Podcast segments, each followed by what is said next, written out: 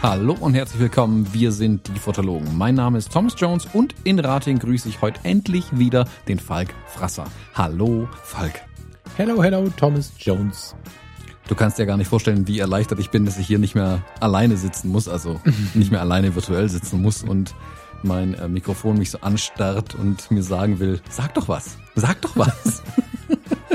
War, Einmal war, Solo-Episode aufnehmen reicht. Ja, war das nicht so deins? Ähm, keine Ahnung, frag die Leute, die sich's angehört haben. Ähm, ich meine, ich kann es ja überall hinsetzen und mich einfach mal labern lassen. Ähm, es war mehr die Überraschung, dass ich eigentlich äh, mich auf eine Episode mit dir vorbereitet hatte und hatte das, ähm, weißt, wenn ich ein Thema dir ja mitbringe, dann erwarte ich ja eine Antwort, eine Diskussion, ein Gespräch und so musste ich mir halt selber meine Diskussion irgendwie bauen und mir selbst widersprechen und mir selbst ins Wort fallen. Ja. Ähm, das war dann ein bisschen ungewohnt, sagen wir mal so. Also wenn ich die Themen, die ich sonst mit dir bespreche, alleine bespreche, ist es ungewohnt. Ähm, aber es hat mich jetzt nicht umgebracht. War Okay. eigentlich relativ easy. Es war, es war sehr, sehr, sehr süß, wie viele Leute mir dann geschrieben haben, ähm, was denn los war und keine Ahnung. Und das große Alarmzeichen war irgendwie auch gar nicht so richtig, dass ich Fotografie tut gut gekippt habe.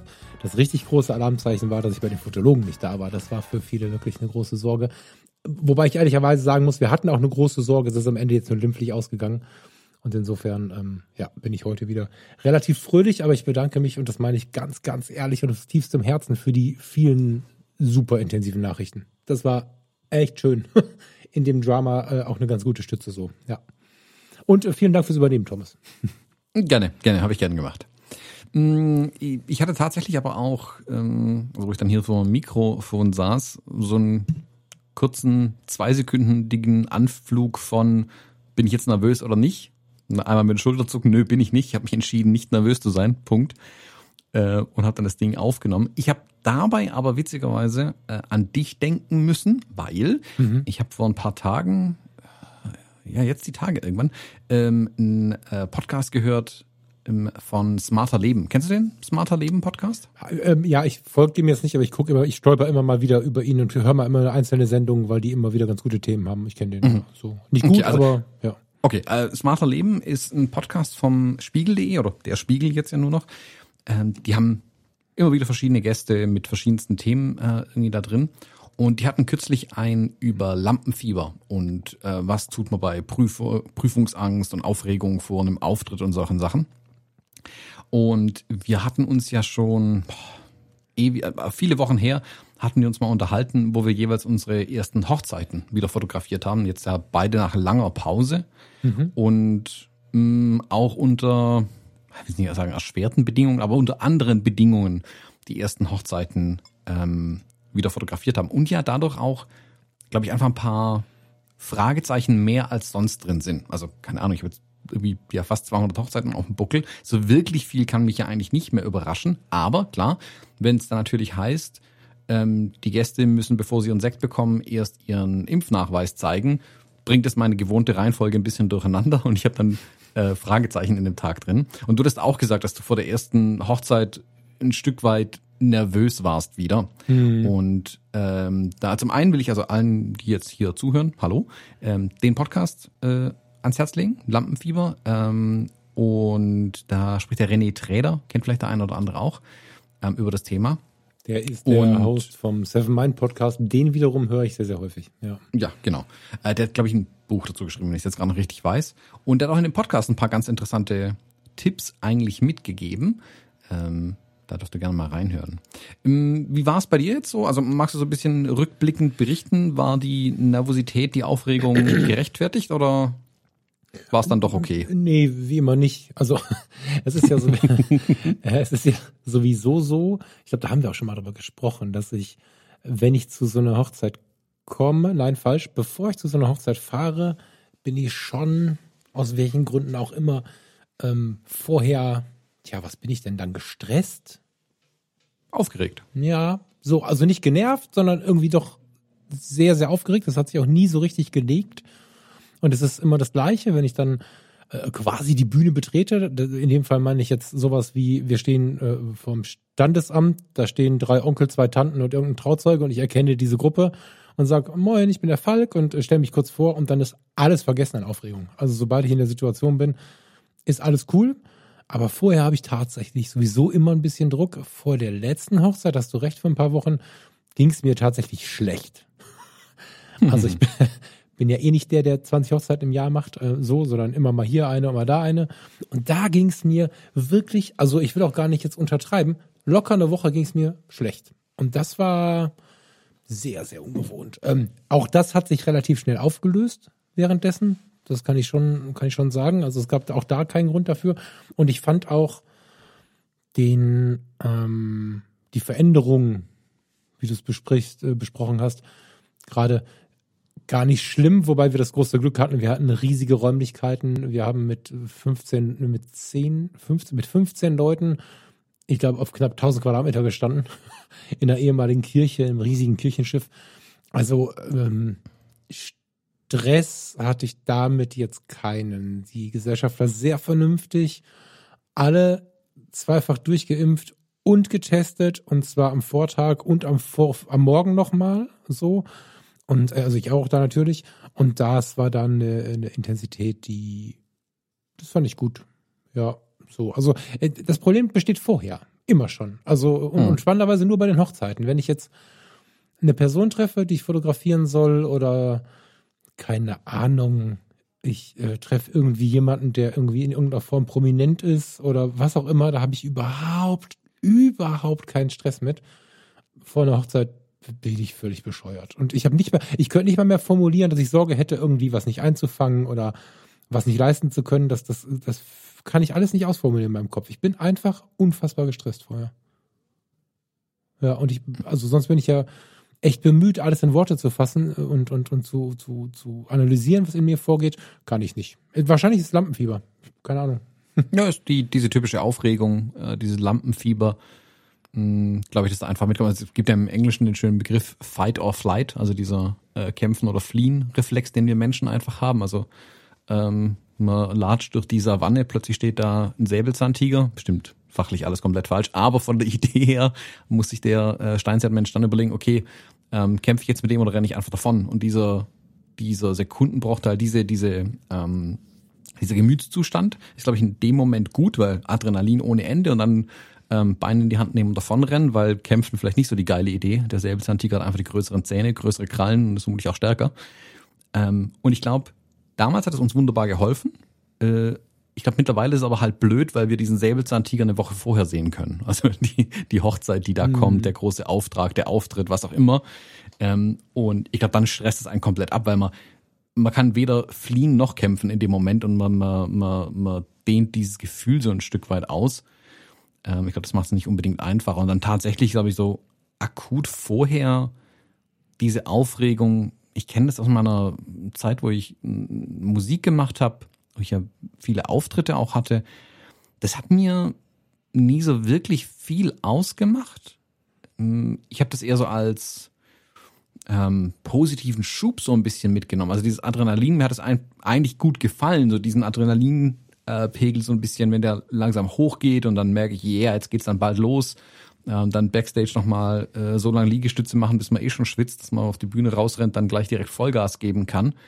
Ähm, während zum Teil meine Kolleginnen und Kollegen auf der Bühne einfach schon vier Stunden vorher nichts essen konnten, nichts trinken konnten, völlig nervös waren, Angstschweiß auf der Stirn hatten und alles wollten nur nicht in meiner Nähe sein, weil sie mich am allerwenigsten ertragen haben in der Zeit, weil hm. ich eben so aus ihrer Sicht nicht nervös war und halt kein Lampenfieber hatte ähm, und ja einfach besser umsetzen konnte. Also ich, ich kann es voll nachvollziehen, ähm, dass das Gefühl aufkommt, aber tatsächlich kann ich es meistens eigentlich ganz gut nutzen. Was mir aber ja, was mich nutzen, aber lass mich ganz kurz reingehen, weil ich fand das total attraktiv, dass du das Thema angeschleppt hast, weil, also eigentlich habe ich es ja irgendwann mal angeschleppt und jetzt hast du es wieder aufgegriffen, so rum.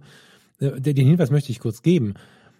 Nach dieser ja, ob wir jetzt eine Pause hatten, wir sind zumindest alle so ein bisschen raus aus dem, aus dieser Regelmäßigkeit. Und ich glaube, dass ganz viele da sitzen und, und damit einen Stress haben und denken, oh Gott, was ist hier los? Und das vielleicht auch gar nicht verstehen.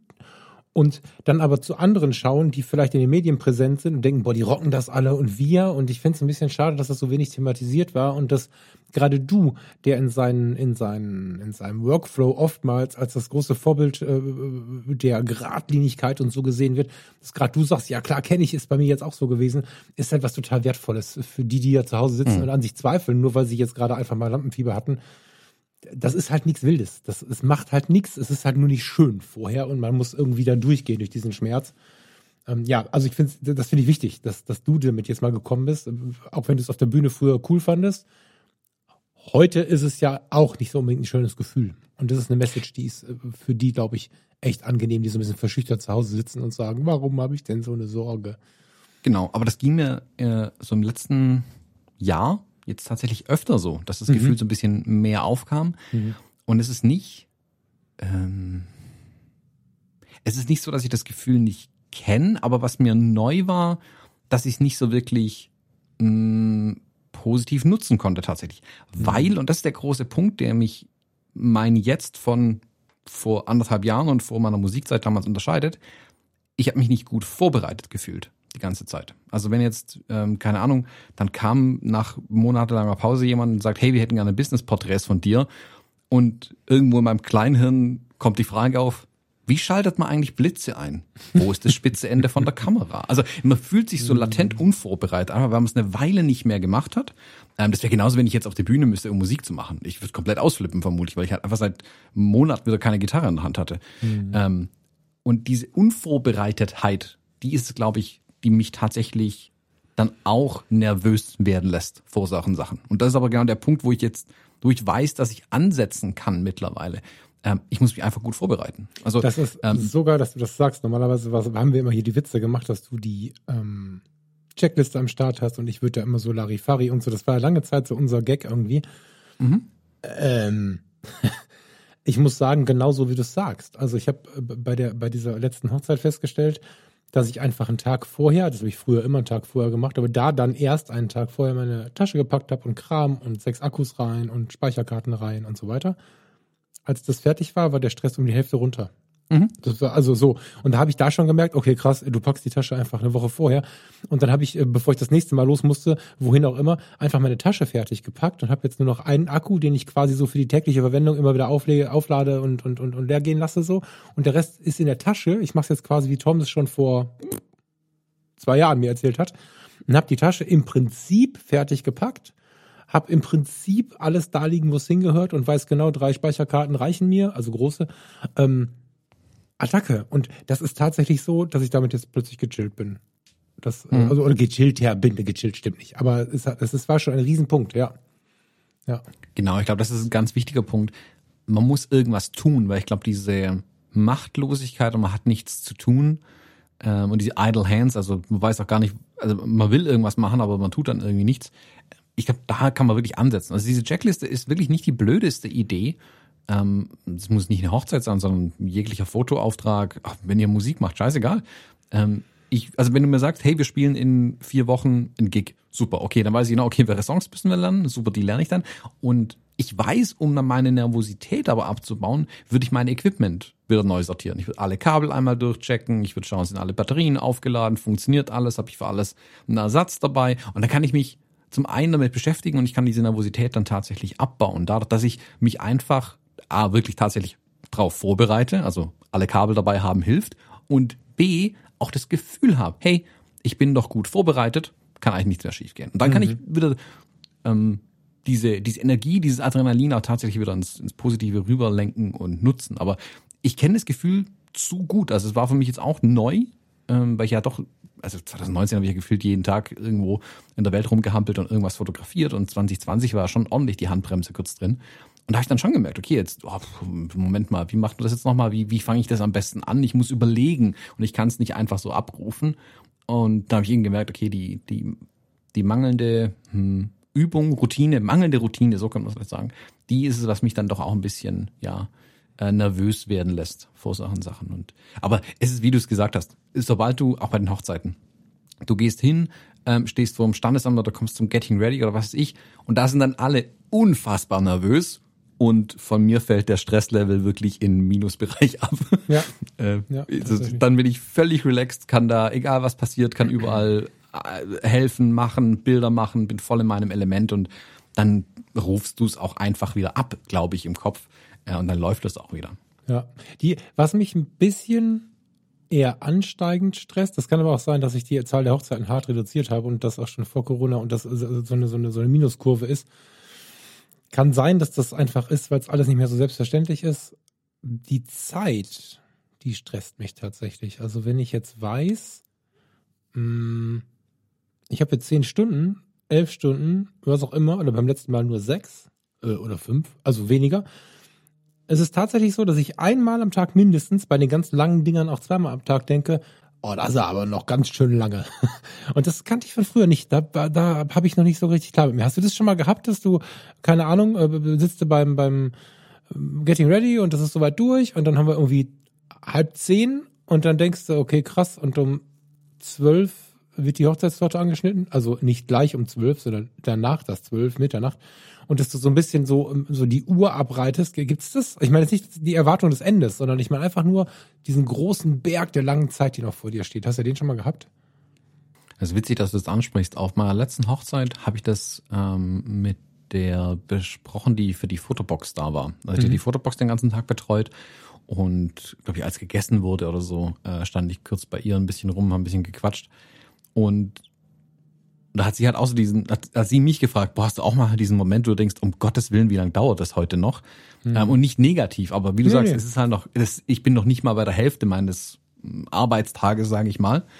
Ähm, und habe ich gesagt, ja, kenne ich auch. Also äh, irgendwann an dem Tag kommt der Punkt, wo man kurz mal auf die Uhr guckt und sich denkt, oh, nochmal sechs Stunden, okay, Mhm. krass. Und dann zehn Minuten später denkst du, dir, oh, hoffentlich geht das nochmal zehn Stunden lang. Ja, ja, also ja, ja. das ist nicht so, so negativ, wie es sich vielleicht anhört, aber ich glaube, das ist so ähm, die erste Müdigkeitsphase, wo du einfach so merkst, okay, eigentlich sollte ich jetzt mal kurz eine Pause machen, Mhm. ähm, weil es einfach auch schlaucht natürlich, so eine Hochzeit. Also bei der letzten Hochzeit, da war es, äh, da war schon auch ordentlich warm. Wir waren viel draußen unterwegs, also hatten morgens Getting Ready, dann da war es warm, dann waren wir draußen zum Bildermachen, da war es warm, dann sind wir mit der Kutsche rumgefahren, da war es warm. Äh, und da habe ich kurz gemerkt, okay, boah, jetzt ist irgendwie ein bisschen too much. Das war, weil ich einfach durch war irgendwie schon nach ein paar Stunden. Ähm, und dann ging es in die Kirche rein, da war es dann kühler, da konnte ich dann weitermachen, dann war es völlig easy und entspannt wieder. Aber also ich habe kurz diese Pause in Anführungszeichen in der Kirche gebraucht, wo ich ja, da steht man ein bisschen mehr rum, da muss man äh, nicht ganz so viel rennen, also man sollte auch nicht viel rennen, da kann man kurz ein bisschen runterkommen. Und dann war es wieder völlig easy den Rest vom Tag eigentlich. Aber irgendwann kommt man da mal so rein, glaube ich, dass man einfach denkt, okay, boah, ist noch lang der Tag. Genau. Da kann man, glaube ich, auch die Ebenen trennen so ein bisschen. Ne? Also die, die, die emotionale Ebene, man ist bei dem Paar, das ist ein schöner Tag. Die meistens sind die Leute ja auch cool. Also ich habe das große Glück, wenig Berichte äh, am Start zu haben über irgendwelche Gesellschaften, die irgendwie nicht cool zu mir waren, sondern ganz im Gegenteil, das ist eigentlich immer ein sehr, sehr zuträgliches Nehmen und Geben und so. Und dennoch gibt es ja eine gewisse äh, Erschöpfungsstatus. So, und, und, und das kann man ruhig trennen, glaube ich auch. Ne? Ob du jetzt körperlich oder auch auf der Belastung äh, an irgendwelche Grenzen kommst und gleichermaßen aber Bock auf die Leute hast. Das sind ja völlig verschiedene Paar Schuhe. Also wir sind jetzt zum Glück mehr als nur eins, sondern leben ja in ganz vielen Facetten auch so den Alltag durch. Ja. Ja, und sowas ist, glaube ich, ganz gut, dass man es mal erzählt. Ich weiß noch, wie wir vor ganz vielen Episoden mal darüber gesprochen haben, äh, wie denn so eine Hochzeitsreportage aussieht, wenn man sie dann auf dem Rechner sich anschaut. Da waren wir noch mit Spiegelreflexkameras unterwegs oder sprachen aus der Zeit, wo wir noch mit, ich glaube, du warst schon gerade bei Fuji, ne? Du warst gerade bei Fuji, ich hatte noch die Canon Spiegelreflexkameras. Und da sprachen wir noch so von der Zeit, wo du einfach durch den, durch den Sucher geschaut hast und, und äh, intuitiv das Ding eingestellt hast, fotografiert hast und alle 20 Fotos mal geschaut hast, äh, ob die Einstellung noch stimmt in der Nachschau. Und da war halt auch Ausschuss bei. Und da haben wir noch drüber gesprochen, dass irgendwann in der medienaktiven Welt sehr, sehr lange das auch auf uns so wirkte, als wenn alle, die irgendwie nach außen gehen mit ihren Bildern, 300 Bilder machen von der Hochzeit und davon werden fünf weggeschmissen und der Rest glüht und leuchtet in einem, in einem Strahlenglanz. Und das, das war ganz spannend, was da für Rückmeldungen kamen, weil die Leute sich in Scharen bedankt haben und gesagt haben, boah, ich dachte, ich wäre zu blöd und wie hab, ich dachte, ich wäre der Einzige, der so viel Ausschuss hat und so. Und das ist jetzt, äh, ja, ich glaube, ein ähnliches Ding, das äh, mal anzusprechen. Ja. Mhm. Ähm, und wie ist das bei den anderen Aufträgen ist aber auch so, also wenn du jetzt in die Firmen fährst und so, weil da habe ich ja momentan gar keine Erfahrung. War halt die ersten Male wieder so. Also mhm. keine Ahnung, als ich ähm, nachdem der Winter ja auch sehr ruhig war tatsächlich, also ich dann im Frühjahr, ich glaube im April, hm, habe ich glaube die ersten Aufträge wieder gemacht, aber also zwischendurch war auch noch die äh, Geburt von Joshua, deswegen mhm. habe ich da es eh ruhiger angehen lassen mhm. und ähm, dann im ich meine im April habe ich ja den ersten ersten Mal wieder mal äh, einen Filmvorstand vor der Linse gehabt und da war ich schon so ein bisschen, oh, um Gottes Willen, gell, was muss ich alles mitnehmen? Was mache ich eigentlich mit dem? Wie, wie redet man mit Menschen? Ähm, was ist eigentlich Fotografie? Also, ähm, wer bin ich? Warum? Ähm, ja. Was ist der Sinn des Lebens? Man kommt da von einem ins andere irgendwie. Nee, also, ich finde, ähm, auch da, es ist ganz, ganz ähnlich. Es fehlt die Routine ein Stück weit. Mhm. Und man stellt sich dann total dämliche Fragen eigentlich, die wie wir es gerade gesagt haben, sobald du drin bist, sich von allein beantworten. Also es ist ja nicht so, dass wir es nicht können, aber man baut so innerlich das Gefühl auf, oh Gott, ich weiß gar nicht, was ich tun soll. Und dann bist du drin und dann, also bei mir war es zumindest so, sobald ich dann in der Situation war, war es wieder easy, dann läuft's. Und realistisch gesehen, selbst wenn man mal nicht hundertprozentig gleich wieder reinkommt und ein bisschen, sag mal, Anlaufschwierigkeiten hat, dein Gegenüber kannst du ja wahrscheinlich nicht beurteilen. Mhm. Ähm, ob du gerade ähm, einfach zu doof bist für irgendwas ähm, oder äh, ob du einfach äh, das einfach schon hundertmal gemacht hast irgendwie. Also keine Ahnung, ich habe zum Beispiel, ich habe hier was fotografiert, auch Anfang des Jahres äh, im Ort glücklicherweise mhm. ähm, und das, da ging es nur um kurz ein Porträt schießen, easy peasy Auftrag, eigentlich keine Stunde Aufwand. Äh, bin da hingefahren, hab mein Zeug ausgepackt und dann gemerkt, dass ich den falschen Blitzauslöser mitgenommen habe. Hm. Hm. So, genau, nämlich in die Godox-Tasche gegriffen statt die Pro-Foto-Tasche. Ähm, und dann äh, gesagt, sorry, ich habe was daheim vergessen, ich muss nochmal zurück, das kurz geholt und angefangen. Ist halt so. Aber auch da äh, einfach auch so nicht die Routine gehabt, weil normalerweise ist mein Zeug sauber sortiert und liegt gepackt beieinander und da lag halt alles einfach versprengt überall rum. Äh, deswegen, ja, also auch Fehler passieren. Und aber, also man kann das ähm, ein Stück weit überspielen. Also, dass man, wenn man jetzt irgendwie nicht super Film ist, gerade nicht so richtig weiß, okay, was macht meine Kamera? Da kann man vielleicht ein bisschen das Ganze überspielen. Und wenn mal wirklich was schief geht, also falschen Auslöser dabei, ähm, einfach sagen, hey, sorry, ich habe das falsche Ding dabei, ähm, ich muss noch mal kurz zurück das Ding holen. Ähm, oder improvisieren. Gibt's ja auch, keine Ahnung, das habe ich auch schon gehabt, dass irgendwie, das heißt nur, dass was völlig außerhalb deiner Kontrolle ist, irgendwas ist defekt. Ja, das kann sagen, okay, das ist jetzt kaputt, jetzt müssen wir halt improvisieren irgendwie. Mhm. Ähm, oder du sagst nichts und improvisierst einfach. Geht ja genauso manchmal. Also ich habe das oft auch bei, bei Shoots, ähm, wenn du, es passiert mir bei diesen Editorial-Geschichten immer mal wieder, wenn ich äh, für Magazine irgendwie Porträts mache, dann kommst du irgendwo hin, du kennst die Location nicht, du kennst die Leute nicht, hast aber, keine Ahnung, anderthalb Stunden Zeit maximal, um jetzt irgendwie ein Bild daraus zu kriegen. Und dann machst du irgendwie Set 1, fotografierst durch, ist okay, ist nicht schlecht, funktioniert, machst Set 2 und du merkst beim ersten Bild, das ist komplette Scheiße, was wir hier produzieren. Das ist einfach komplett für den Papierkorb. Jetzt kannst du dir aber auch nicht anmerken lassen, weil du hast ja sehr wahrscheinlich die, die zweite Location auch irgendwie ausgesucht, spontan. Dann musst halt irgendwie zumindest zehn Minuten lang Bilder machen, damit du auch mhm. nicht dastehst, als hättest keine Ahnung. Äh, und ich weiß dann aber schon, okay, die Bilder lösche ich alle direkt. Äh, dann geht's weiter an Set 3. Weil ich glaube, da ist es ganz wichtig, ein Stück weit die Sicherheit auch auszustrahlen, damit dein Gegenüber nicht nervös wird. Weil Wobei ich dazu Gegenüber sagen kann, du hast, bah, also auf der einen Seite hast du recht, ist das für viele Leute und auch für mich äh, eine geile Sache. Ich habe aber irgendwann angefangen, auch meine eigenen Entscheidungen, also dieses, was du jetzt ansprichst, ist ja im Prinzip sicheres Auftreten bei völliger Ahnungslosigkeit, mhm. Ahnungslosigkeit, äh, was auch immer, so. Das habe ich ja im Rettungsdienst auch gelernt, weil da kommst du oft noch irgendwo hin und denkst dir, ach du Scheiße, was ist denn hier los? Und verstehst überhaupt nicht, was Sache ist, dann bist du Gott froh, dass dann der Notarzt reinkommt, der guckt dich an und sagt, was ist denn hier los? Und dann irgendwann fährst du Load and Go mit Vollgas ins Krankenhaus, damit wir irgendjemanden finden, der weiß, was hier los ist. Nach außen bist du natürlich völlig sicher, dass alles, wir machen das schon so. Einfach, um nicht noch den Blutdruck noch weiter in die Höhe zu treiben oder so. Ich habe irgendwann angefangen bei den Aufträgen tatsächlich, also es gibt ja diese Situation ich weiß nicht, ob es jemanden gibt, der sich davon freimachen kann. Vielleicht ist er dann besser als ich, keine Ahnung. Aber es gibt die Situation, dass ich eine richtig geile Idee hatte für ein, für ein ja, wie du schon sagst, für ein neues zweites Set, drittes Set, für irgendwas bei der Hochzeit, irgendwie da hinter der Scheune, irgendwas ist toll. Dann komme ich da an und habe die beiden dabei, sonst hat sich nichts verändert und ich merke, hm, irgendwie war, war gerade noch toll in meinem Kopf, jetzt ist nicht mehr toll. Und ich habe mhm. tatsächlich angefangen zu sagen, okay, ich habe mich wohl äh, ein wenig geirrt, das ist richtig kacke hier und äh, mache ein bisschen Humor damit, aber sage ganz offensiv, dass ich mich geirrt habe. Spannenderweise funktioniert das genauso gut. Ähm, Fühle ich mich ein bisschen besser mit. Ähm, es gibt natürlich die Situation, wenn du eine hochnervöse Braut oder einen hochnervösen Bräutigam hast, die sofort denken, die ganze Hochzeit bricht zusammen, wenn was schief läuft. Ja.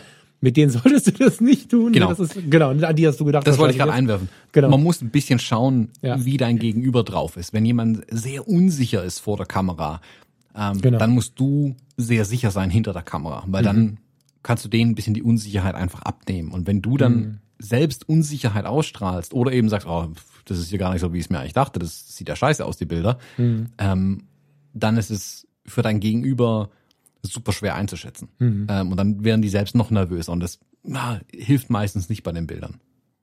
Mhm. Also gerade Ja, eine super ein nervöse Braut, ja. Ähm, da kannst du nicht unbedingt Equipment-Witze reißen, was alles kaputt ist heute schon, ähm, weil die sich dann halt direkt ähm, den Tag in sich zusammenfallen. Ich sag bei, das, das muss man ein bisschen, da muss man einfach die Menschenkenntnis ein bisschen mitbringen, okay, mit wem kann ich das machen, mit wem nicht. Genau, genau. Ja, das stimmt. Ja.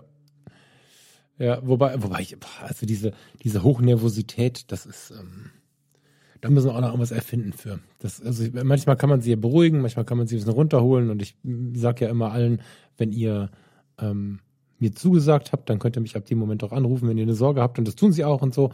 Aber am Ende sind wir ja nicht die, die am Ende alles richten können, sondern wer, wer so einen grundnervösen Charakter hat, der ist dann halt auch auf seiner Hochzeit nervös. Hm. Also was ich mh, früher ganz gern gemacht habe, wenn ich in so einer Situation war, das war meine IT-Zeit damals allerdings noch, ähm, wenn ich in so einer Situation war, wo ich selber nicht mehr weiter wusste ähm, und einfach kein Land gesehen habe, irgendwie, ich habe keine Idee, wie wir unser Problem hier lösen können, ähm, um dann dem Kunden nicht zu sagen, ich habe keine Ahnung, habe ich einfach gesagt, wir trinken jetzt erstmal einen Kaffee, äh, Mhm. um einfach Ja. auch kurz ein Ja. Stück, einen Schritt zurück machen zu können. Und das mache ich jetzt bei der Fotografie auch hin und wieder mal, wenn es das irgendwie ermöglicht an dem Tag, einfach auch eine Pause tatsächlich einzubauen, äh, wenn es nicht so richtig funktioniert, was man da vielleicht macht. Mm, Weil ganz oft kommen mir dann die, die Ideen oder die Lösungen ähm, für die akuten Probleme, die vielleicht gerade irgendwie da sind, tatsächlich auf dem Weg von der Kaffeemaschine zurück oder zur Kaffeemaschine. Also bevor ich den Kaffee in der Hand hatte zum Teil, habe ich schon die Idee, wie es weitergehen könnte. Einfach, wenn man sich selbst aus der Situation kurz rausnehmen kann, tatsächlich. Ja. Äh, und dann geht's meistens auch wieder. Also da diesen kurzen Szenenwechsel vielleicht tatsächlich einbauen und vielleicht einfach einen Kaffee trinken, ähm, hilft auf jeden Fall. Ich habe mir fällt dazu gerade was ein, das wollte ich hier gar nicht groß verkünden, aber das ist ganz, das ist echt eine lustige ähm, Erfahrung. Also Ruhe bewahren, locker bleiben, wie auch immer wir das jetzt beschreiben wollen, was du da gerade gesagt hast. Ein Cut machen ist ja auch immer ganz gut, wenn Aufregung aufkommt, die einfach mal zu durchbrechen, wie du es gerade beschreibst. Ich habe es ja erzählt, Anfang Oktober äh, heiraten wir jetzt ähm, Mhm. standesamtlich. Und wir haben einen ganz kleinen Kreis von Menschen um uns herum. Geht nicht anders. Jetzt erstmal. Ist halt immer noch Corona. Was dann los ist, wissen wir halt noch nicht. Also haben wir es gleich entschieden, das Standesamt nicht zu groß aufzuziehen. Aber wir freuen uns natürlich wahnsinnig drauf. Jetzt bin ich mal in der, in der Situation der anderen quasi. Und um uns herum werden alle hysterisch. Das ist, das, also im, im, im süßesten Sinne. Also nicht irgendwie schlimm, aber alle sind nervös und das, ich kriege dann Nachrichten mit Tischdeko und Kram und ich denke, hey, wir heiraten standesamtlich. Wir machen danach einen kleinen Sektempfang ohne Sekt. Ähm, ich glaube, du hast dieses Weindingens Jörg Geiger auch schon mal empfohlen, oder? Mhm. Mhm. Da haben wir ähm, so ein paar, äh, habe ich auf der letzten Hochzeit genau genommen, so ein paar alkoholfreie Cuvées äh, probiert und bin völlig geflasht davon. Also machen wir das alkoholfrei. Ähm, Im Park, da gibt es so einen Park und dann wandern wir, wenn wir durch den Park gelaufen sind, der ist ein bisschen weg vom Standesamt, quer durch den Wald und gehen dann in eine Location was essen, die wir beide gut und, und, und richtig finden. Und da bestelle ich halt einen Tisch. So. Und jetzt kommen sie mit Deko und Tischdeko und welche Blumen und Stuhlhussen. Und ich sage, ey, hallo, wir gehen nur essen. Wir brauchen da nichts. Wir wollen mit unseren tollen Leuten zusammen sein. Mit, mit den, mit, das ist im Prinzip nur Familie. Also Familie, Trauzeugen, fertig. Da ist jetzt nicht irgendwie, so, das war's, ne? Also wir sind irgendwie zwölf oder elf oder so mit, mit Kindern. Und ähm, wir wollen mit der Familie was essen. Und alle sind super nervös und langsam fange ich auch an, mir um die Klamotten Gedanken zu machen, weil mir alle erklären, dass es echt richtig wichtig ist. Ich sehe mich jetzt hier schon mal was Neues kaufen. Ist gar nicht so verkehrt, weil mein Hochzeitsdress ziemlich durch ist. Vielleicht verbinde ich das einfach miteinander. Aber es ist echt interessant, wie viel Aufregung um dieses Thema Hochzeit ähm, im Menschen plötzlich so emporsteigt. Das ist echt krass. Hm. Ja, das ist. Ich meine, selbst bei uns, mm, als wir damals geheiratet haben, ich meine, die, die von der Location, die war völlig irritiert, weil Luisa und ich so super entspannt waren die ganze Zeit. Mhm. Ähm, aber ich habe dann auch gemerkt, okay, wie es ist auf der anderen Seite einfach zu stehen. Also, dass man doch an viele Denk Dinge denken muss, ähm, die, an die man vielleicht vorher auch gar nicht gedacht hat, wo einem dann glücklicherweise auch die Dienstleister helfen, größtenteils. Hm. Ähm, was bei mir auf jeden Fall das Verständnis dann ähm, vergrößert hat, wiederum für die Brautpaare, warum die dann so unfassbar nervös sind. Hm. Ähm, und ich, in den ganzen Jahren, man hat ja schon wildes, die wildesten Sachen erlebt. Also mir fällt mir jetzt gerade akut eine Hochzeit ein, da war die Braut morgens, die war stinksauer. Anders, anders kannst du nicht sagen. Die hat wirklich eine Ader auf der Stirn gehabt, ähm, die einen eigenen Blumenschmuck vertragen hätte können.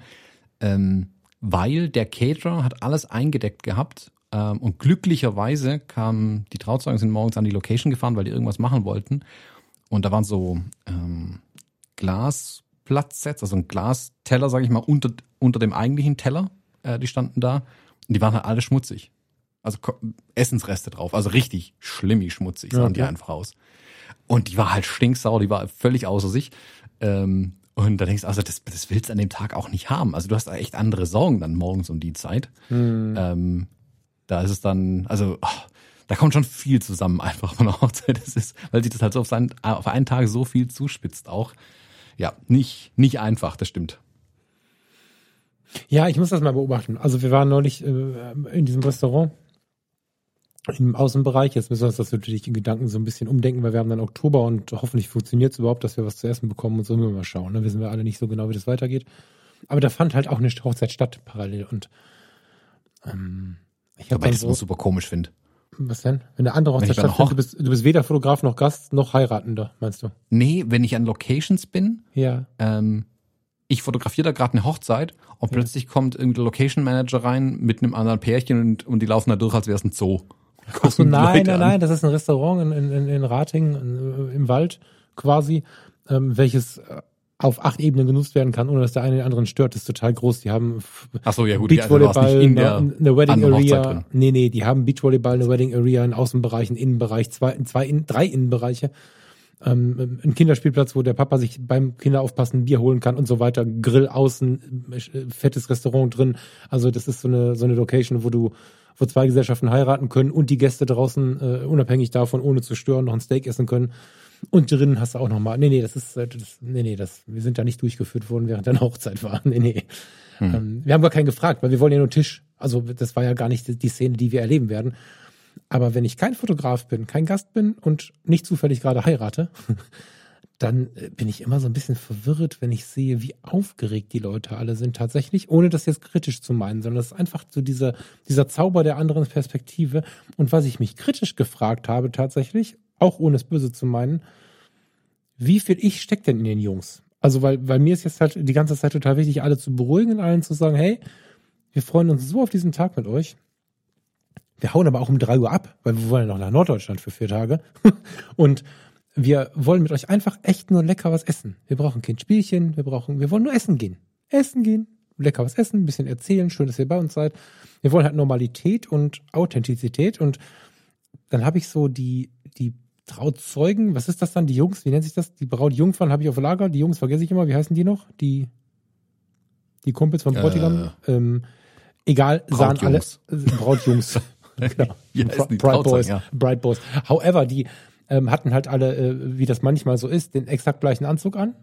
Waren alle in so einem dunkelblauen, mit ein bisschen Witz und ein bisschen Goofy, so hatten die so einen blauen Anzug an.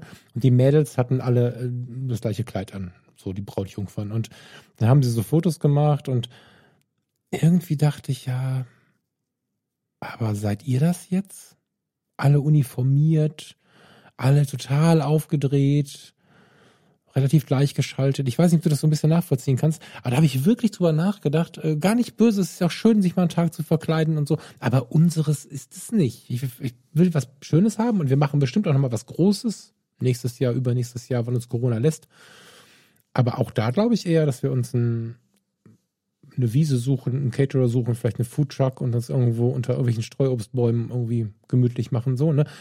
Ähm, oder so ein bisschen euer Style draußen, das war ja auch echt so ganz, ganz süß, sowas irgendwie, ne? Und also es hat mich schon verwirrt, wo ich jetzt selber wusste, okay, ich mache das auch, so oder so ähnlich, dass, dass diese Uniformierung, die ist mir vorher tatsächlich, so oft ich es schon gesehen habe, gar nicht aufgefallen. Ja, also ich bin da Bei mittlerweile. dir war es ja nicht so. Genau, also ich bin aber mittlerweile generell entspannt, was die Hochzeiten angeht. Also anfangs vor boah, fünf, sechs, sieben, acht Jahren, da dachte ich mir schon öfters mal, boah, brauchen wir den Mist?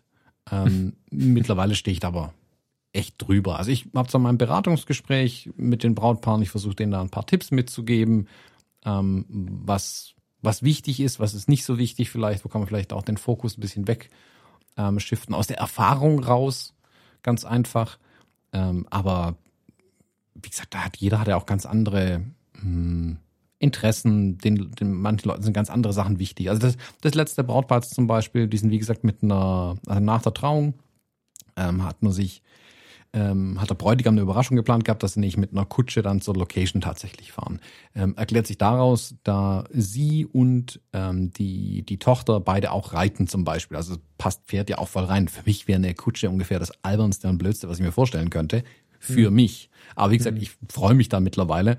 Ähm, das Einzige, was ich dabei vielleicht negativ anmerken muss, als ich zu den, zum Kutscher hingelaufen bin und das Pferd gefragt habe, warum es so ein langes Gesicht macht, hat keiner gelacht. Ähm, und deswegen finde ich die jetzt alle blöd. ja, also wie gesagt, ich glaube, jeder andere Interessen. Aber das ist, glaube ich, der wichtigste Tipp und das ist das, was du jetzt eigentlich im Kern auch sagst. Wichtig ist, dass Leute halt das machen, worauf sie wirklich selber Bock haben. Und sich nicht in Ja, ich, das war kein grundloses. Gemecker, genau, genau, genau. Genau, also genau. Ich Also wollte wichtig jetzt hier ist, nicht rummaulen, genau. Ja, genau. Also ich sag, wenn jemand, ja, also wenn jemand Wert drauf legt, dass die Brautjungfern alle das gleiche Kleid tragen, cool. Also ist doch Weißt geil, du, aber es genau. ist ja nicht so, man muss. Aus dem Grund habe ich dieses authentische, dieses Ding mit der, mit der Authentizität angefangen wieder, weil, weil genau das ist der Grund. Ne? Also ich, vielleicht sind sie das gewesen. Also ich habe ihnen die Frage gestellt, keine Antwort bekommen. Ich habe sie nicht verurteilen wollen oder so. Bei euch zum Beispiel waren die Leute ja hochauthentisch. Das, ich erzähle jetzt mal kurz eine Geschichte von Thomas Hochzeit. Er hat die, die Macht und kann das rausschneiden, wenn er das nicht möchte. Sein enger Freund, ich weiß nicht genau, ich kenne die ganze Geschichte nicht, ähm, kommt angeschlufft direkt äh, direkt nach der Trauung so stellt sich als sie als sie rauskamen aus dem ja das war ja nicht das Standesamt das war was war das denn die Bücherei ne von dem Gut auf dem wir waren die alte Die Schlosskapelle. Das klingt auch wilder, als ist es einfach nur ja, der Bücherraum. Ah okay also okay also es sah aus Schloss ist ja auch schon relativ, das klingt immer so. Also man muss die Location kennen, damit es Sinn schon. ergibt. Es war, es war ja schon, war ja schon ein Jagdschloss irgendwie, ne? Der Schlossherr fuhr mit seinem Land Rover weg und hatte seinen Jagdhund hinten drin und so. Das hatte schon irgendwie Flair. Und ich, also, ich fand, dass diese Bücherei, also Schloss, wie hast du, was hast du gerade gesagt? Schlosskapelle war das ursprünglich. Ja, da wäre ich jetzt nicht drauf gekommen, aber ich habe so ein bisschen an Hogwarts gedacht oder so. Das war irgendwie so ganz viele Bücher und Kram da drin und so. Das war irgendwie, Genau, irgendwie also super jetzt schön. mittlerweile ist es die Bücherei. Jetzt, jetzt schwelgen wir in Erinnerung, das wollte ich gar nicht. Also wir gingen zur Tür raus und dann kam äh, Thomas Kumpel an und äh, hatte irgendwie einfach so einen Anzug an, irgendwie so, aber es wirkte schon sehr authentisch, weil man direkt gesehen hat, der trägt jetzt sonst keinen Anzug. Der ist noch übrig von der letzten Hochzeit vor zehn Jahren oder so.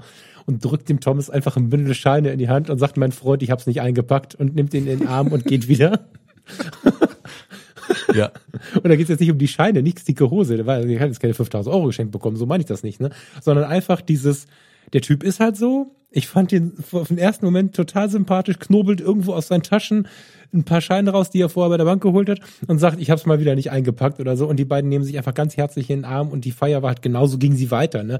Nicht, dass sie alle schlussig waren, sondern sie waren genauso, wie sie sind. Und bei dir, Thomas, war es ja wirklich so, dass da auch ein ganz spannender Mix von, von Charakteren am Start war. Ne? So aus deinen alten Bandzeiten waren Leute da, äh, die teilweise auch ähm, das Leben quasi, äh, also die haben, man sah denen an, dass die gelebt haben und dass die krass gelebt haben und die, weißt du, lacht der Thomas sich tot. Ich fand es voll Ja. geil und Weil ich daneben genau stand weiß, wen aber, du meinst. da, ach so, ja. Ja, ich habe drei mindestens im Blick, aber äh, also positiv. Ich habe mit denen auch eine geile Zeit gehabt.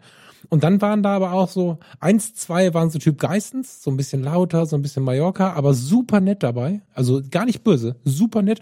Und dann war auch so ein bisschen dieses äh, spießige äh, Landherrentum, keine Ahnung. Also es war alles vorhanden, was du dir vorstellen kannst.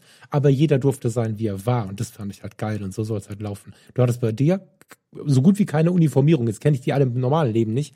Aber es wäre strange, wenn sich da viele uniformiert hätten, weil dann hätten sie sich irgendwie, also, weißt du, das, ne. Die Nö, Mädels von der Lu, die waren, die hatte ich ja ein paar Tage vorher schon gesehen. Das war alles irgendwie äh, Originalprogramm. Da war nichts irgendwie drüber programmiert. Das fand ich cool. Ja. Ja, das ist, ah, das ist der, der Tipp, den ich den, den Brautpaaren immer am ganzen mitgebe. Also ist ihre Feier, die soll ihnen Spaß machen, ihnen gefallen und man soll es nicht für andere machen. Ähm, die anderen sollen nur kommen zum Mitfeiern, zum euch Voll. feiern als Brautpaar. Ja, voll. Na gut, ja, dann äh, werde ich mich mal die, gleich, wenn wir hier fertig sind, weiter drum kümmern, was ich mir noch zum Anziehen kaufe. Ne? Guck, aber das ist ähm, der Grund, warum ich gerne mit dir Podcast aufnehme, weil mit dem Thema, das wir kurz am Anfang für das Intro hatten, haben wir jetzt 40 Minuten gefüllt. Ja, ich muss ja he- dir helfen, dass du wieder in Dialog kommst nach dem Monolog, du armer Kerl. Nee, aber wir haben, äh, n, n, du hast noch ein schönes zweites Thema mitgebracht, was tatsächlich an die letzte Episode ein bisschen anknüpft. Ich hatte in der letzten Episode diese Yongnuo-Kamera, diese wilde, beschrieben. Also endlich mal ein Geil. Hersteller, der irgendwas Neues versucht. Und du hast jetzt hier dieses Lights Phone 1 äh, als Thema mitgebracht. Magst du es mal kurz beschreiben, was das Lights Phone 1 eigentlich, ein, Lights Phone 1 eigentlich ist? Also das hat mich wirklich überrascht. Ich habe es gar nicht kommen sehen. Vielleicht habe ich einfach nicht aufgepasst. Das ist natürlich gut möglich. Ähm, wenn du Mitglied der Foto-Community bist und wenn du Mitarbeiter bist, ja schon mal erst recht. Ähm, in jedem Pay-Account hast du ja die Color-Foto mit drin als Abo, ne? als ähm, Digital-Abo. Jetzt habe ich sie auch auf Papier, aber so. Das heißt aber, seitdem ich äh, in der Foto-Community aktiver bin und dann irgendwann ja auch Mitarbeiter wurde, äh, freue ich mich total, dass ich dann wieder so ein bisschen mehr Technik mitbekomme, weil die Color Foto, die ja bald Foto Community Magazin heißt, die ist ja schon relativ techniklastig. Und dann kam jetzt die neue Color Foto und ich blätterte und ich denke, was ist das denn?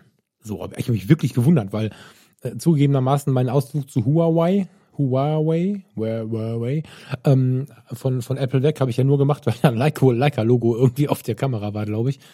Und äh, ja, jetzt gibt es das Lights Phone, noch nicht bei uns. Erstmal geht es jetzt in Japan los. Und es ist ein, ein Telefon, hat wohl Verwandtheit mit dem Sharp Aquos. Ich kenne mich mit den Sharp-Geräten nicht so gut aus. Ich weiß nur, dass die viel besser sind als ihr Ruf. Und äh, in, in Zusammenarbeit entstanden. Also es ist nicht irgendwie einfach nur ein Branding, sondern es ist in Zusammenarbeit entstanden und hat endlich das, worauf ich wirklich schon lange warte, nämlich einen 1-Zoll-Sensor in einem Smartphone.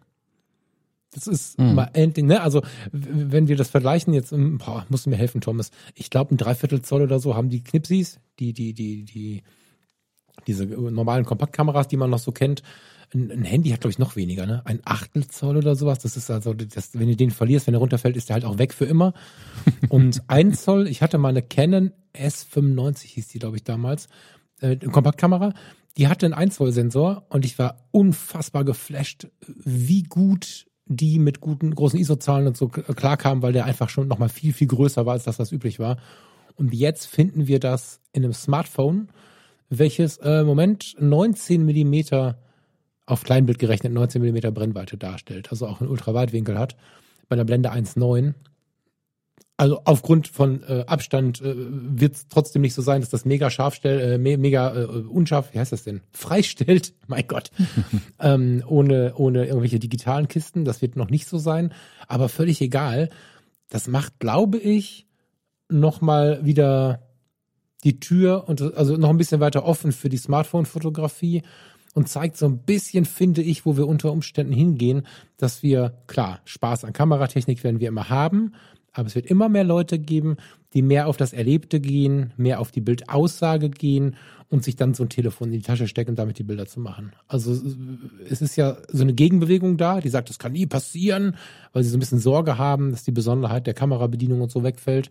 Und es gibt ja die, die wirklich sich viel mit dem Smartphone auseinandersetzen und sagen, okay, da ist vielleicht die Zukunft drin. Und ich habe jetzt im Moment das iPhone 11, das ist schon ziemlich magisch, was die, was die Bildqualität angeht. Aber das wird's noch mal toppen. Ich werde es mir nicht kaufen, weil ich glaube ich nicht mehr vom Apple-System weg möchte. Aber geile Nummer. Finde ich wirklich Mhm. spannend. Und ist ja, glaube ich, ja auch nur in Japan tatsächlich verfügbar. Ja, Also erstmal. es Kommt Genau. ja wohl. äh, Ah, wobei, ich kann mir vorstellen, dass es da tatsächlich auch bleibt. Meinst du? Ähm, ja, ja, doch. Das Weil? ist. Äh, Ja, also A, die, die Zusammenarbeit mit Sharp, ich weiß nicht, ob Sharp bei uns Telefone verkauft, aber kenne ja, ich nicht so wirklich aus. Japan ist aber auch ein sehr, sehr spezieller Markt, einfach nochmal, hm. ähm, wo du mit sowas, glaube ich, punkten kannst, tatsächlich. Also ich könnte mir vorstellen, dass es sich dort verkauft und ich würde das, also ich würde es unbedingt auch mal in einem Markt testen wollen, um dann in der nächsten Iteration dann zu schauen, okay, was können wir alles anders machen da damit. Hm. Es macht es auch einfacher dann ein Stück weit einfach. Hm, ich finde es eine super spannende Idee. Geht jetzt ähm, ein bisschen in die andere Richtung eigentlich wie dieses äh, diese Yongnuo-Kamera, wo einfach im Prinzip eine MFT-Kamera äh, an, äh, an ein Android-Telefon rangeflanscht wurde. Wie gut oder wie schlecht ist, keine Ahnung. Die Idee fand ich aber spannend. Hier ist es so, dass das bestehende Konzept Smartphone einfach um eine größere, bessere Optik und einen größeren Sensor erweitert wird. Ich glaube auch, also die, die, Telefone leiden ja, das bisschen Glas, was an den Telefonen innen dran ist, ist hat, hat eine super Qualität. Also, das ist gerade dein iPhone angesprochen. Mein, ich habe das äh, iPhone 10s noch. Die, die, die Optik ist gut. Meiner Meinung nach ist das große Problem dieser mini, mini, mini kleine Sensor einfach in dem Ding. Mhm. Ähm, die machen da zwar viel mit ihren Bildprozessoren, aber es ist klar, mit einem größeren Sensor müsstest du weniger mit einem Bildprozessor dran schrauben. Mhm. Also ich glaube, dass dieser 1 Zoll Sensor hier wirklich ähm, eine Änderung bringt tatsächlich. Also zum Vergleich, ich habe die, die DJI Mavic 2 Pro mit dieser berühmt-berüchtigten Hasselblatt-Kamera dran. Ähm, da steht halt auch hauptsächlich der Name drauf, glaube ich. Äh, die hatten auch einen 1 Zoll Sensor. Und gut, das ist jetzt aber auch schon ja. drei Jahre her, glaube ich. Also mittlerweile sind die auch noch mal ein gutes Stück weiter, diese äh, Drohnenkameras. Aber damals war der 1 Zoll Sensor wirklich äh, auch für den Preis echt eine Ansage. Und die Bilder, die da rauskommen, die sind bis heute super, keine mhm. Frage. Mhm. Also ich glaube schon, dass es in einem Smartphone drin eine coole Sache ist, einen größeren Sensor auf jeden Fall zu haben. Also es kann nicht schaden, sagen wir mal so. Also, na gut, vielleicht die Batterielaufzeit. Wobei mit 20 Megapixel ist es ja noch relativ überschaubar. Aber ich könnte mir halt vorstellen, dass wenn natürlich, keine Ahnung, was hat ein aktuelles iPhone auch um die 20 Megapixel, glaube ich, oder? Na, egal. Wenn du es natürlich auf einen größeren Sensor bekommst, hast du vermutlich weit weniger das, das Rauschproblem einfach bei den hohen ISO. Ähm, und dann kommt es aber drauf an, wie immer bei den Smartphones, was macht die Software drauf, äh, draus. Und da bin ich halt super, super gespannt, inwieweit sich ähm, Leica darauf eingelassen hat, hier auch äh, wirklich in die Tiefe zu gehen und zu sagen, okay, wie, was, wie können wir das Maximum aus dem Ding rausholen, damit am Ende auch geile Bilder rauskommen. Was ich spannend finde, ist, dass sie ja eigene, ich sag mal, Filter mitliefern in ihrer mhm. App, die quasi zum Beispiel der Leica M nachempfunden sein soll. Mhm. Äh, ja, also erstmal Idee super. Ähm, aber da ist halt dann die Frage, okay, wie gut sehen die Dateien tatsächlich aus, die da rauskommen? Also ich habe jetzt hier den ähm, Artikel offen aus dem Fotomagazin. Das ist leider keine Beispielbilder von der Kamera selbst, also vom vom Telefon, also Bilder vom Telefon, aber nicht Bilder, die mit dem Telefon gemacht wurden. Mhm. Das wäre natürlich dann noch interessant. Hm, das würde mich schon interessieren tatsächlich, was da dann letzten Endes rauskommt, weil ich sag mal, das wäre dann natürlich die ultimative immer mit dabei Kamera, weil wenn ich mein Telefon mit dabei habe, ähm, habe ich dann auch plötzlich eine Kamera mit einem brauchbaren Sensor und einer brauchbaren Optik mit dabei. Ist spannend. Also ich, ich finde es prinzipiell interessant. Hm, auch da, wie bei Nur und wie bei so vielen anderen Sachen, ist halt meine Hoffnung, dass sie nach dem ersten Wurf nicht aufgeben. Weil das ist halt leider oft so, dass man, man hat irgendwie eine wilde Idee und komm, komm lass uns das, das sowas bauen. Und dann kommt das Feedback und es ist hm, durchwachsen und es verkauft sich vielleicht nicht wie geschnitten Brot. Und dann trifft irgendein Manager die Entscheidung, das war nicht gewinnbringend, wir hören damit auf anstatt weiterzumachen und zu sagen, okay, was können wir fürs nächste Mal besser machen, damit sich's verkauft wie geschnitten Brot. Und das ist halt immer so meine Hoffnung. Also meins wäre es jetzt auch nicht unbedingt. Wie gesagt, ich würde es mal gerne in der Hand haben, mal gerne damit rumspielen, keine Frage. Aber ich hoffe halt, dass sie den, den Weg weitergehen. Also vielleicht kann das ja diese, wirklich diese Synergie werden aus Kameraherstellern und Smartphone-Herstellern, die ich immer so ein bisschen suche. Hm. Ich glaube, dass wir da sehr stark auf dem Weg hin sind, der ähm, David Grigo, mit dem bist du ja auch äh, in Kontakt. Ähm, aus Köln mit seiner Fotoschule beschäftigt sich auch viel mit dieser Smartphone-Fotografie, mit dieser Smartphone-Fotografie, als wenn das so weit weg wäre für mich, mit der Smartphone-Fotografie. Und äh, mit dem habe ich mich da auch ein paar Mal schon ausgetauscht und auch an ganz anderen Enden, auch bei Leuten, die mit großen Kameras auch für große Hersteller irgendwie aktiv sind.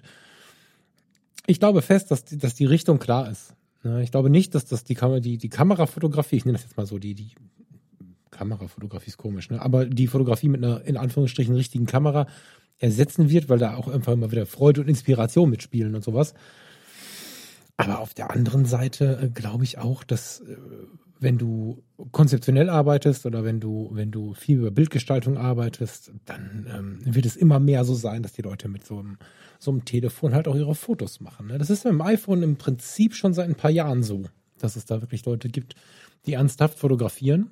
Ähm, ob sie nun von anderen ernst genommen werden, ist immer so eine Frage. Ich nehme sowas durchaus ernst mit einem, mit einem Smartphone und äh, auch gute Sachen machen. Ja, also ich glaube, dass die Richtung schon klar ist. Ich bin halt gespannt, in welche Richtung die anderen gehen. Leica ist jetzt natürlich jemand, der schreit auf die Bildqualität und macht dann solche Scherze wie mit dem großen Sensor und so.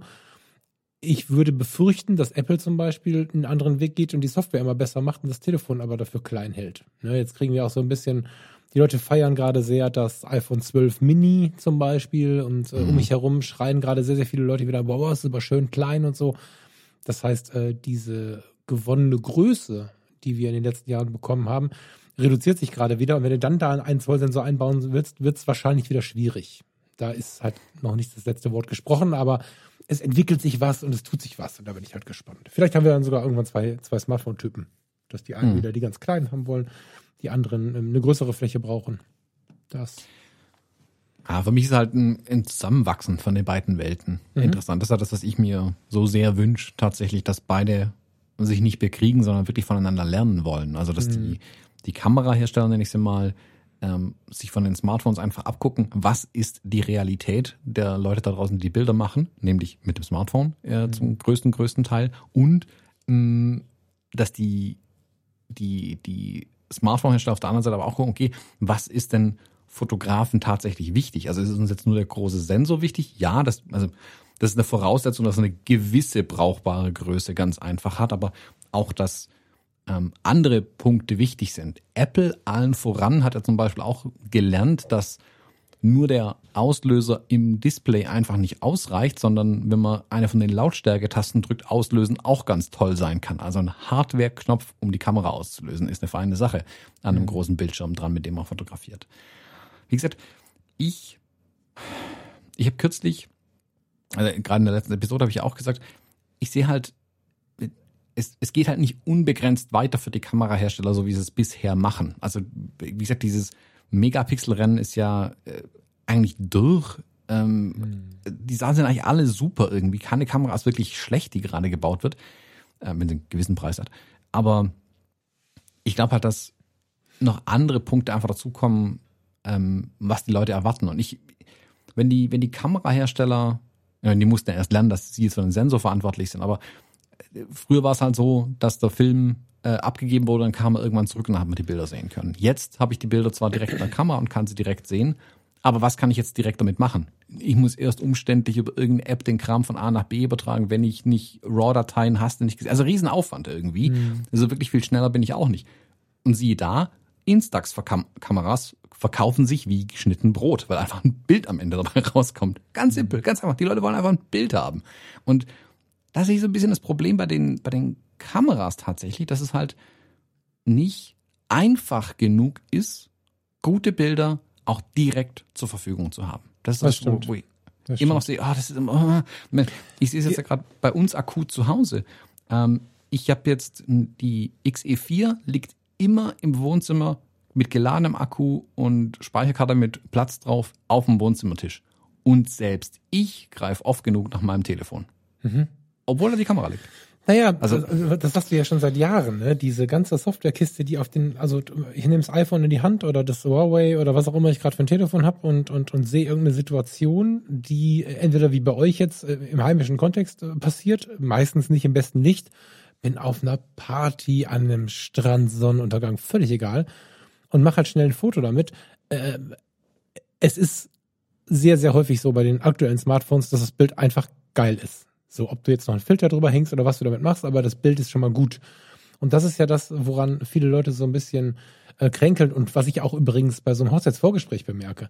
Die Leute glauben ja, dadurch, dass wenn sie auf dem Handy schon ein Foto machen, das ist schon so cool und dann kommst du mit so einer fetten Kamera, dann ist es ja erst recht cool. Was dann aber für eine Arbeit im Prinzip notwendig ist, wenn du jetzt nicht hier iShoot Joy, JPEG und so, äh, da wirklich dich zu 100% gefunden hast, sondern als, als, als RAW-Fotograf unterwegs bist und ich bin das auch ganz oft, wenn ich, also vor allen Dingen, wenn ich im Auftrag unterwegs bin, dann musst du dich ganz schön kümmern. Das ist ein ganz schöner Aufwand. Also das aus, aus der Kamera kommen erstmal äh, noch lange nicht so, ich sag mal, also gut ist das falsche Wort in dem Zusammenhang, so attraktive Bilder, wie sie mir aus dem iPhone rausfallen. Das ist so, auf den ersten Blick zumindest nicht. Ja, selbst wenn du ja, ähm, weißt du, die, die, die, die Fuji-Kamera liegt unten, die JPEG-Rezepte sind drauf, ich kann damit fotografieren. Der Punkt ist, ich muss dann halt damit her hergehen, das wieder mühsam auf mein Telefon übertragen oder hier oben eine Karte in einen Rechner stecken, von dort aus dann das Bild wieder in die Cloud übertragen. In meinem Telefon habe ich das alles auf einen Klick erledigt. Hm. Die, die, die Hürde ist einfach zu hoch mit den Kameras noch, um in der modernen Welt, so wie sie nun mal ist, nämlich dass die Großeltern äh, die Bilder sofort sehen wollen, wenn der Kleine seinen ersten Karottenbrei isst, ähm, dann will ich dir den auch einfach schicken können. Und nicht, wie es leider Gottes ist, ich nehme sie mit hoch, importiere irgendwann die Karte und dann ist irgendwie drei Wochen rum und der Kleine, keine Ahnung, kann schon äh, eine ganze Banane allein essen gefühlt. Also der Moment ist dann irgendwie vorbei. Ja, wobei das so ein bisschen ein, ein äh ein verwunderlicher Umstand ist, dass, dass da Fuji auch noch nicht so richtig weit ist, muss man ehrlicherweise sagen, mit der App. Ähm, Sony kann ich nicht berichten aus eigener Hand, aus erster Hand. Das wird mir immer nur erzählt, dass es da nur ein Klick ist und mal eben gemacht ist und so. Äh, bei den Canons musste ich auch erst lernen, dass das jetzt so einfach ist, weil Farina das ständig macht, sogar mit den alten Canons. Also App auf, alle Fotos, das dauert eine Sekunde. Also das ist tatsächlich so unumständlich, dass ich nur mhm. aus dem alten Trauma mit Apps von anderen Herstellern heraus mich darum nicht kümmere. und jedes Mal, wenn ich es dann doch mache, denke ich ja, okay, das hätte ich jetzt auch gekonnt. Und ja, ist wahrscheinlich ein bisschen herstellerabhängig. Ich hoffe aber auch, dass es da mal was weitergeht, weil bei Fuji muss ich mich darüber sehr wundern. Die sind ja sonst wirklich die ersten, die neue Ideen haben, frische Ideen haben, sich was trauen und so. Ja, und dann an so einem Punkt dann so ein bisschen stehen geblieben zu sein. Es sei denn, in den letzten Wochen ist was passiert, Thomas. Da kannst du mich jetzt natürlich äh, korrigieren. Nee, gar nicht, gar ja, nicht. Die sind da wirklich, ja. hängen da massivst hinterher, tatsächlich auch hinter den anderen Herstellern. Das haben sie irgendwie verpennt. Die vor vier Jahren war die App so gut wie die von allen anderen, aber seitdem mhm. ist halt nicht mehr so wirklich viel passiert. Hm. Ja, schade. Also da war ich aber wirklich verwundert, muss ich sagen. Also es ist ja schön so, ich habe ja jetzt gerade erkennen, deswegen ist es für mich eher ein guter Umstand. Aber da war ich schwer verwundert, dass das so einfach ging und äh, ja, dann hast du mir berichtet. Jetzt dachte ich, wie ist denn die neue App? Ich habe vor ein paar Wochen, glaube ich, über Monaten inzwischen schon, habe ich da mal nachgefragt. Da sagtest du, nee, nee, da hat sich nichts geändert. Das ist ein bisschen schade. Ja, mhm. da wäre eine Kombination natürlich schön, wenn man da so ein bisschen äh, als, als Hersteller von der Kamera sich bei den Smartphone-Herstellern bedienen würde. ja, vielleicht kann Leica das jetzt tun. Vielleicht sind sie die Ersten. genau, das meine ich ja. Also, aber deswegen wäre es halt wichtig, dass sie dranbleiben an dem Thema und nicht sagen, ja. jetzt haben wir mal was auf den Markt geworfen und das war's, sondern dranbleiben hm. wirklich weitermachen an der Front. Weil dann, nochmal, ich habe es in der letzten Episode gesagt, ich sage es nochmal, daran wird sich entscheiden, wer in Zukunft diesen Konsumermarkt bekommt. Bei den Profis ist es ein Stück weit was anderes, da gibt's andere Anforderungen, aber für alle Menschen, die einfach zu Hause ganz gerne mal Bilder machen, und es sind halt sehr, sehr, sehr viele, hm. sind andere Themen wichtig. Und das müssen die Kamerahersteller eben beachten. Also ja. Kompaktheit ist jetzt zum Beispiel so ein Thema, was ja viele Hersteller auch lange ignoriert haben tatsächlich. Also eine Spiegelreflexkamera, selbst die kleinste Canon EOS, keine Ahnung, 3000D, wo, wo auch immer die gerade stehen, mit dem Spiegelkasten und dem Objektiv, das ist alles viel zu groß. Das, das wollen die Leute einfach nicht mehr. Wobei, wenn ihr Smartphone ja auch der, gute ja, Bilder macht. Ja, das stimmt. Wobei diese Größenfrage ist, glaube ich, eine Frage, die sich nochmal auf, also wir sind ja gerade in einer sehr großen Diversität unterwegs und haben ja selten nur noch einen Weg und ich glaube, dass das auch eine Frage der Blase ist. Bei den Smartphones hast du es ja auch gerade. Die einen haben nach dem SE geschrien und jetzt nach dem 12 Mini heißt es, glaube ich, also nach den wieder kleinen Smartphones. Ich weiß gar nicht, ob die Androiden sowas auch haben im Moment. So ein, so ein Ding in Richtung kleine Geräte, das kann ich gar nicht beantworten. Weißt du da was? Hm, nee. Nee, weiß ich nicht. Aber bei den Kameras ist es ja ganz genauso. Also die äh, Leute, die Olympus, Fuji Film ähm, so äh, propagieren oder präferieren dafür, dass sie so schön klein sind, gibt es und es sind viele. Aber es gibt auch wieder viele, die sagen, ja, okay, aber das ist halt auch nicht alles für mich. Die Leica SL2, äh, S oder wie sie jetzt heißt, SL2 gibt's beide, verkaufen sich super und es sind Riesenbrecher. Das Canon ist da eine Kleinstkamera gegen. Und ich habe es jetzt selber am eigenen Leib ja wieder gespürt, dass ähm, ich mich zwar darüber gefreut habe, wie kompakt die EOS R ist, oder die ganze Serie ja eigentlich ist, und also die spiegellosen Canons, die neuen, das hat mich sehr, sehr gefreut. Dann hatte ich das 35 Millimeter, was dafür auch gerechnet ist, das RF 1.8, hat mich darüber auch sehr gefreut. Und habe dann aber wieder festgestellt, nee, nee, nee, der, der Look passt mir nicht, gefällt mir nicht und habe mir eine 35A draufgeschraubt. Dadurch ist die Kamera jetzt dreimal so groß. Die 35, also die Sigma-Objektive sind ja wirklich, also die sparen jetzt nicht an Größe und Gewicht und das 35er geht noch, aber wenn ich jetzt noch einen 50er äh, bekomme, ich hoffe sehr, dass ich das irgendwann mal realisieren kann demnächst, äh, dann ist es äh, wieder eine riesige Kamera. Aber äh, da geht mir dann zum Beispiel das Ergebnis vor, weil ich so sehr in diese Linsen verliebt bin und ich merke, dass die Leute so in zwei Richtungen springen. Also ich glaube, dass wir so mit einer Lösung nicht mehr auskommen. Ich glaube, dass wir vier, fünf, sechs verschiedene Größen und Anforderungsprofile irgendwie uns anschauen müssen. Und das macht es wahrscheinlich für die Hersteller auch so schwer. Auf der einen Seite ist es ja schön, ne? jeder findet seine Kamera und so. Aber ich stelle fest, wie Werte, die gestern noch super wichtig waren, äh, morgen sich plötzlich wieder komplett umkehren. Und das macht es natürlich super äh, dynamisch alles. Mhm. Hättest du gedacht, dass das mal da runtergeht mit den Smartphones? Ich hätte ehrlich gesagt nicht geglaubt, dass die, dass die Displayfläche nochmal kleiner wird. Ich dachte so beim iPhone 11 irgendwo da um den Dreh, wo ich jetzt gerade halt auch stehe, hätte sich das so festgebacken und das bleibt jetzt so. Aber ähm, Sagen wir so, das war immer meine Hoffnung. Also ich bin ein Riesenfan von dem 12 Mini. Ähm, mhm. Und ich habe es mir auch um, um ein Haar gekauft, aber ähm, ich mache eigentlich so einen Dreijahres-Turnus mit meinen Telefonen. Mhm. Ähm, und ich hoffe, dass jetzt im September, wenn dann die nächste Runde iPhones kommt, dass es wieder ein Mini gibt. Mhm. Ähm, dann ist meins nämlich fällig und dann hole ich mir auf jeden Fall das kleinstmögliche Telefon tatsächlich. Mhm. Weil ja, genau. Für, für mein Anforderungsprofil, ich muss erreichbar sein. Ähm, mehr, mehr will ich ja eigentlich gar nicht. Mhm. Ähm, das bisschen, was ich mit den Apps da rumklacker, das sind meistens so Sachen, da, da brauche ich kein riesen Display. Ich gucke darauf keine Filme an, mache keine Spiele, mache sonst nichts. Ähm, wenn ich ein bisschen was arbeiten will, mobil, ähm, habe ich mein iPad hier liegen. Das ist passt auch in meine Fototasche rein, das kann ich im Zweifelsfall mitnehmen. Also für mich, ich liebe das Mini. Ich finde es eine geile Idee und ich hoffe, dass es mhm. das in der nächsten äh, Generation wiedergeben wird. Ja, da siehst du es, da hast du wieder. Ja, ich bin gespannt, was daraus kommt. Sehr, sehr gespannt. Ich glaube, wir haben noch ein Thema, aber ich glaube, das machen wir nächste Woche, oder? Ja, haben wir da aber was zum Quatschen. Stunde. Gut. Ja, lieben Dank, Thomas. Hast du noch eine Ankündigung, eine Abkündigung? Habe ich noch was? Ich habe nichts mehr. Nee, hast du noch was? Äh, nö, ich glaube, wenn ihr das jetzt hier im Moment hört, ähm, habe ich schon die Vernissage äh, der WordPress Photo Awards bestritten. Der eine oder andere hat es vielleicht schon gesehen. Ich werde aber sicherlich wenn es nicht komplett eskaliert ist, werde ich auch bestimmt noch einen Link dazu gepostet haben, wo man es dann nochmal nachschauen kann. Das Ganze, das wird ja auch bei YouTube live übertragen. Äh, aber ja, äh, schaut da gerne mal rein. Ähm, ich bin mal gespannt, wie ich mich geschlagen habe. Und jetzt muss ich aufhören, sonst werde ich nervös. ich find, ja, das ist das eine und ich finde die, ich freue mich da mega drauf. Aber ich finde es so schön, dass wir in der Futur-Vergangenheit sprechen oder wie auch immer man das nennen möchte. Das ist ganz mhm. geil. Ja. Ich werde es schon geschafft haben jetzt. Warte mal, hast du es jetzt schon geschafft? Nee, doch. Gestern. Nee, ich bin vermutlich gerade mittendrin, wenn, ihr, wenn die Episode draußen ist. Oh Gott, jetzt werde ich auch nervös. ja, viel Freude dabei und äh, euch eine schöne Woche. Bis nächste Woche, oder? Bis dann. Tschüss. Tschüss.